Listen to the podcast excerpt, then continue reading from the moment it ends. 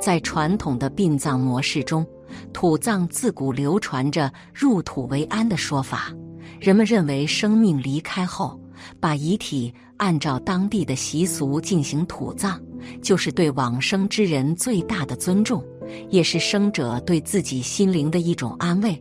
在古代，达官贵人或者民间有权有势的人，为了自己离开后依然能显得富贵，就会选择进行土葬，因为只有土葬才能长久的保存生前的地位和权势，也能让后人在墓前进行祭祀悼念。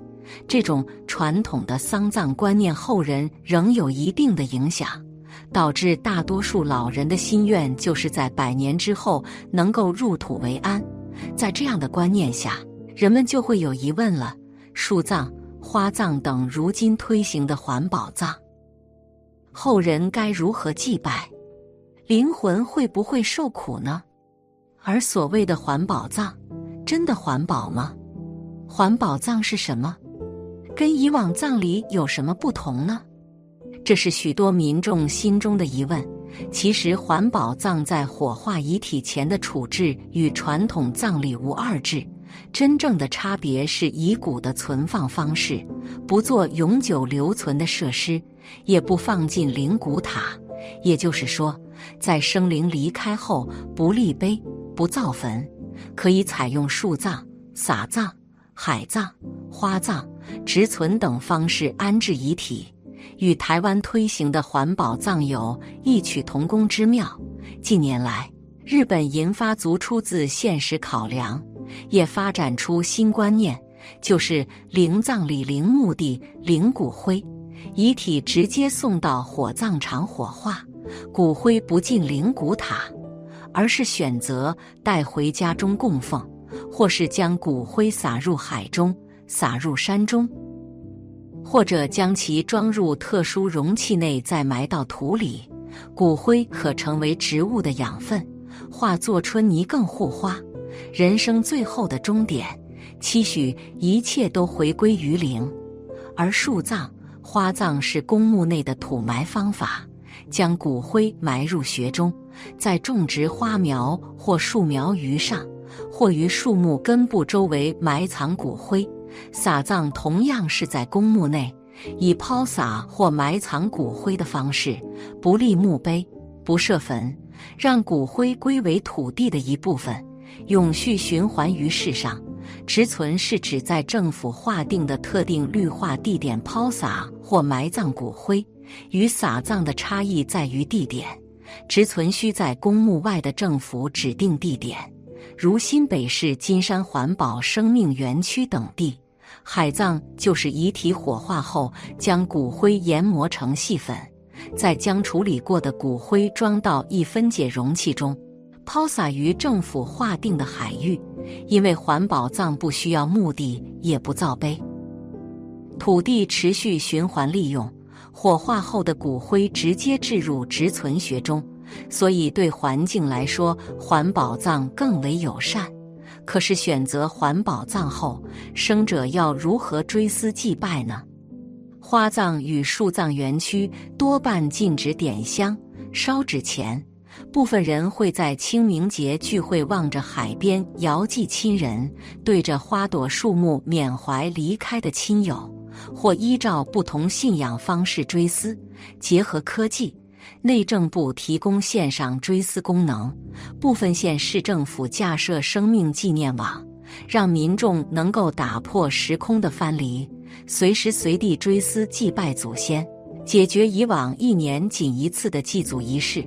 台湾人常说“清明不回错无祖”，意指清明节不回家扫墓就等于没有祖先。不过，由于地狭人稠，土地资源有限。台湾不再过多兴建公墓，而是持续推广环保自然葬法。火化后改用树葬、花葬、海葬等形式，不造坟、不立碑，没有花圈香火骨灰盒，节省土地资源的同时，也符合世界环保潮流。起初想让民众接受环保葬可不太容易，毕竟深受儒家孝道和道教鬼神文化影响，人们在办丧事时也信风水，讲究时辰，强调入土为安，必须要土葬，必须要有排场，必须要繁文缛节。而最先打破旧观念的力量，来自于台湾民间。一九九七年，由佛光山星云法师所创办的南华大学成立了研究所，开启了大众对殡葬礼俗的关注。星云法师公开表示，他偏好火葬。法鼓山圣严法师认为，对遗体的最好处理方式就是不留一点痕迹。比如著名导演李安的父亲因病离开，按照父亲遗愿。李安在告别式后出海举行了海葬。李安说：“父亲生前交代要将骨灰撒至海中，以完成其遥望大陆故乡、守护台南之心愿。”二零零五年，台湾舞蹈家罗曼菲临终时公开表示，要以最简单。洁净的方式完成身后事，最后他的遗体火化后，将骨灰撒在他父亲墓旁的松树下。二零零九年，圣严法师圆寂，按照他的遗愿，骨灰直存于金山园区。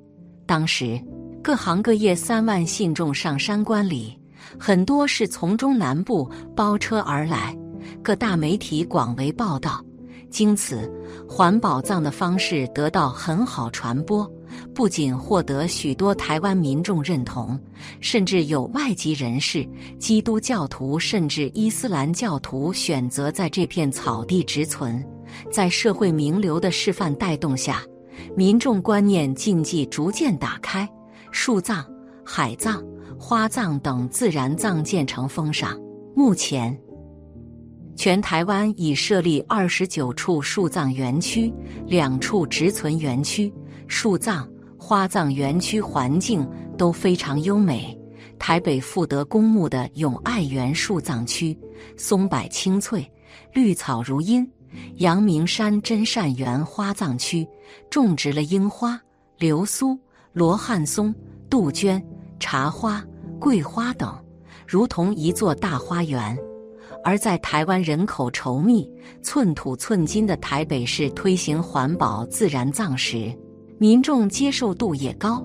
然而，由于人们对离开的未知仍存禁忌，在台湾南部和乡下，环保葬则没有这么成熟。即使临终之人认同树葬、花葬，家人也可能不会接受，不设墓碑，不办法会，不设贡品。是否意味着对亲人不敬？一位名叫克里斯的网友就坦言，父亲临终前提到想要树葬，但他和母亲都不敢下定决心，最后在灵位前用掷脚的方式，还是否定了树葬。为避免这种情况发生，台湾相关部门二零零二年特别修法。允许预立遗嘱或以意愿书的形式选择环保自然葬，而家属要尊重临终之人的选择。事实上，选择环保自然葬有利于环境永续，也就是让往生之人得到了最好的安排。圣严法师生前曾说：“骨灰跟精神生命毫无关系，只是肉身生命最后的一分碳，并不代表什么。”如果老是执着于遗骸骨灰的落脚处，就像是想把每天梳头掉落的头发或身上褪下的皮屑收拢带走一般，很累。事实上，往生者留存的身教行义，才是我们要学习与缅怀的。生命过程如同花开花落，是一种自然的变迁。当我们在人生最后的阶段。选择回归自然大地，就是让生命圆满、无限的延伸。谁也逃不了自然的法则。大多人都希望活得更加体面，活得更加长寿，长生不老最好。然而从古至今，试问谁能长生呢？回避离开，渴望长寿是人类的本性，但圣人却把往生看得很淡。正如庄子在大宗师中所说：“大地给了我具体的形体托载，让我努力劳动得以生存；用衰老提醒我放松，用往生让我彻底休息。所以，活着是一种好事，而往生也是好事。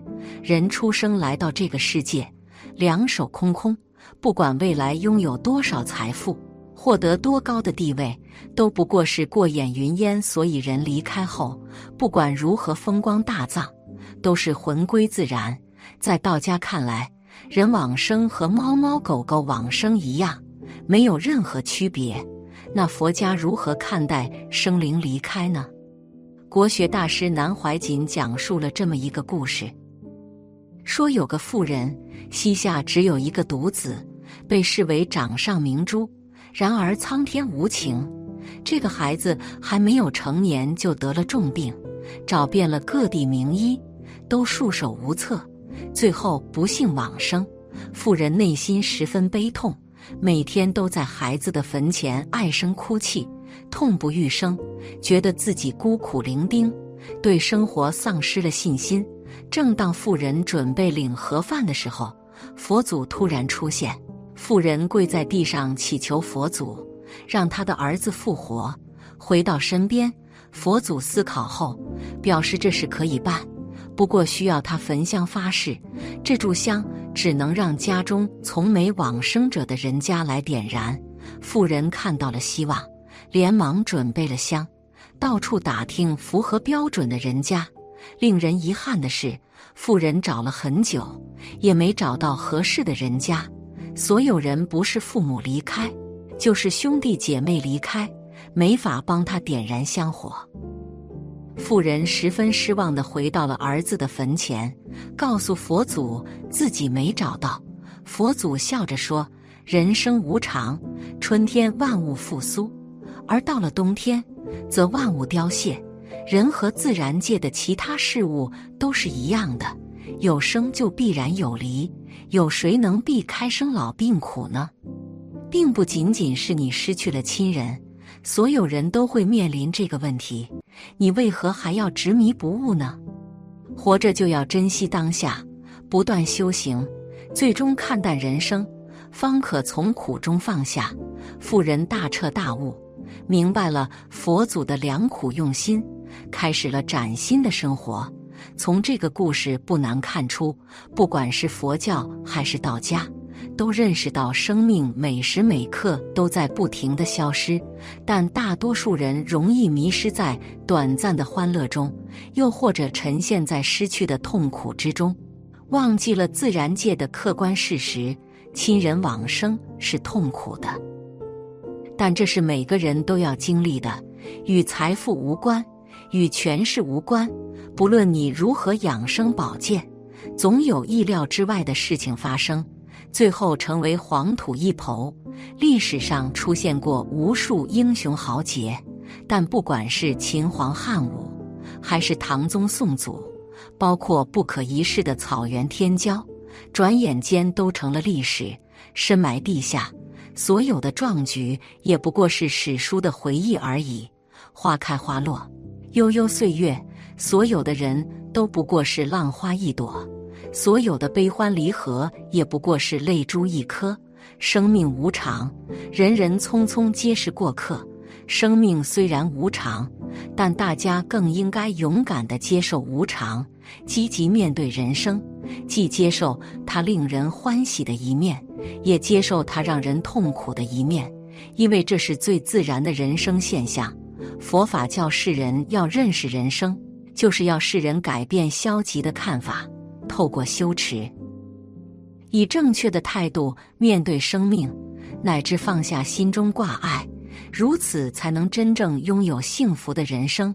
人生是缘已了，随着自然而去；重重无尽的未来也会随着因缘而来。本期视频就到这里了，感谢大家的观看。如果您喜欢这个视频，记得点击订阅。并分享给您的朋友，我们下期再见。